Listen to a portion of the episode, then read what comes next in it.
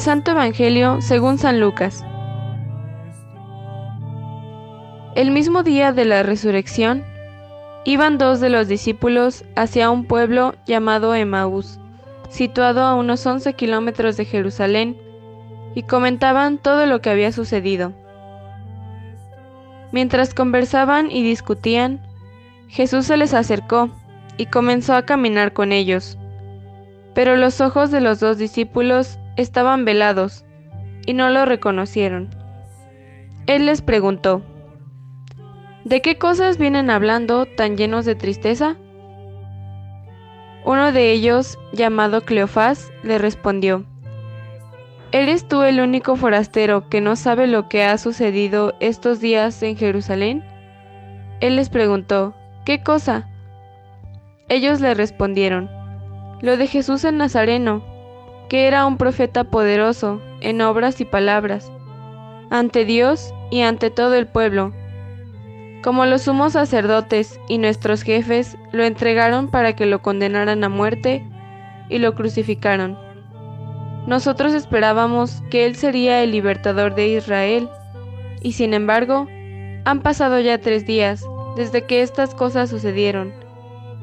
Es cierto que algunas mujeres de nuestro grupo nos han desconcertado, pues fueron de madrugada al sepulcro, no encontraron el cuerpo, y llegaron contando que se les habían aparecido unos ángeles, que les dijeron que estaba vivo. Algunos de nuestros compañeros fueron al sepulcro y hallaron todo como habían dicho las mujeres, pero a él no lo vieron. Entonces Jesús les dijo, Qué insensatos ustedes, y qué duros de corazón, para creer todo lo anunciado por los profetas. ¿Acaso no era necesario que el Mesías padeciera todo esto y así entrara a su gloria? Y comenzando por Moisés y siguiendo con todos los profetas, les explicó todos los pasajes de la escritura que se referían a él. Ya cerca del pueblo a donde se dirigían, él hizo como que iba más lejos, pero ellos le insistieron, diciendo, Quédate con nosotros, porque ya es tarde y pronto va a oscurecer. Y entró para quedarse con ellos. Cuando estaban a la mesa, tomó un pan, pronunció la bendición, lo partió y se los dio.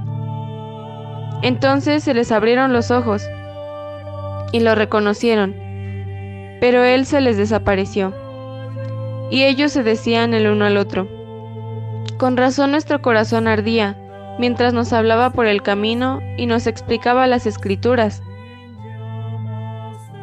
Se levantaron inmediatamente y regresaron a Jerusalén, donde encontraron reunidos a los once con sus compañeros, los cuales les dijeron, De veras ha resucitado el Señor, y se le ha parecido a Simón. Entonces ellos contaron lo que les había pasado por el camino, y cómo lo habían reconocido al partir el pan. Palabra del Señor.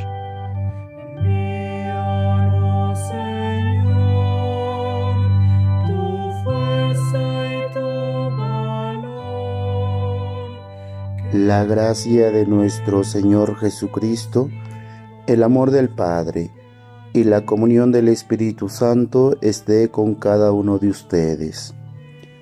Queridos hermanos, como en la experiencia de los discípulos de Maús, Jesús viene a nuestro encuentro. También ahora, siempre se nos acerca, camina a nuestro ritmo. El Evangelio muestra el testimonio de los discípulos. Se detuvieron con aire entristecido. Hablan de una esperanza enterrada, de un sueño roto, de un proyecto fallido. Esperábamos, pero a pesar de todo eso, nosotros también esperábamos. Pero, ¿cuántos planes habíamos hecho antes de la pandemia? ¿Cuántos viajes programados? proyectos personales y comunitarios han caído al abismo de un futuro incierto? ¿Cuántos encuentros se impiden indefinidamente? ¿Cuántas vidas fueron enterradas? Jesús no cambió la realidad de los discípulos, como tampoco podemos esperar que Dios intervenga repentinamente en ese momento de una manera mágica. Esto no significa ausencia, porque su presencia nos enseña a afrontar estos acontecimientos con realismo, pero con otra mirada. Releer nuestras narrativas con una mirada de fe a la luz de su palabra. Explicó lo que se refería a él en todas las escrituras. Al llegar a Emaús, Jesús demuestra que quiere ir más lejos, un peregrino dispuesto a seguir encontrándose con otros, pero todo cambia con la invitación que se convierte para nosotros en una de las más hermosas oraciones. Quédate con nosotros, porque atardece y el día va de caída. La belleza de la vida también se puede ver en este crepúsculo en el que nos encontramos. Para nosotros no es tan claro como lo será el futuro, pero hay una luz que ilumina suavemente este momento, la luz de la fe. Aunque un poco oculta, nos ayuda a ver este crepúsculo con mirada contemplativa, serena, profunda. Como los discípulos de Maús, también queremos compañía, que nuestras casas tengan invitados como en otros tiempos. Este quédate con nosotros atardece es tan delicado que parece más una súplica que una oferta de hospitalidad. Parece que los anfitriones piden hospitalidad al peregrino. No pensemos que Dios está encerrado en el tabernáculo como un prisionero. Nuestro Señor es un peregrino de la historia, de nuestra historia, y hoy está en todos los hogares, allá donde puede entrar. Basta una invitación, quédate con nosotros. Pasamos de la libertad del camino a la intimidad del hogar. Allí, alrededor de la mesa, hecha para que esté rodeada de comensales, para que la vida se exprese espontáneamente, con el olor a pan y el intercambio de miradas que se buscan. Allí, al partir el pan, lo reconocen. Cuánta sencillez y densidad se esconde en este gesto cotidiano. Dios se manifiesta en el pan partido y compartido. También hoy Jesús viene a nuestro encuentro. También hoy podemos repetir la misma experiencia de sus dos discípulos son tres pasos que también nosotros podemos dar en nuestras casas.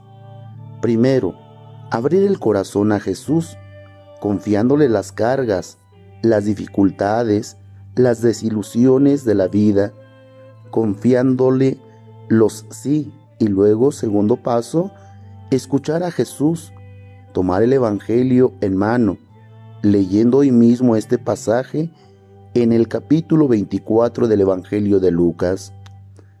Tercero, rezar a Jesús con las mismas palabras de aquellos discípulos. Señor, quédate con nosotros. Señor, quédate conmigo. Señor, quédate con todos nosotros, porque necesitamos para encontrar el camino, y sin ti es de noche. Vivamos este encuentro con Cristo resucitado para que sea Él quien transforme nuestra vida en una vida de gracia. Que así sea.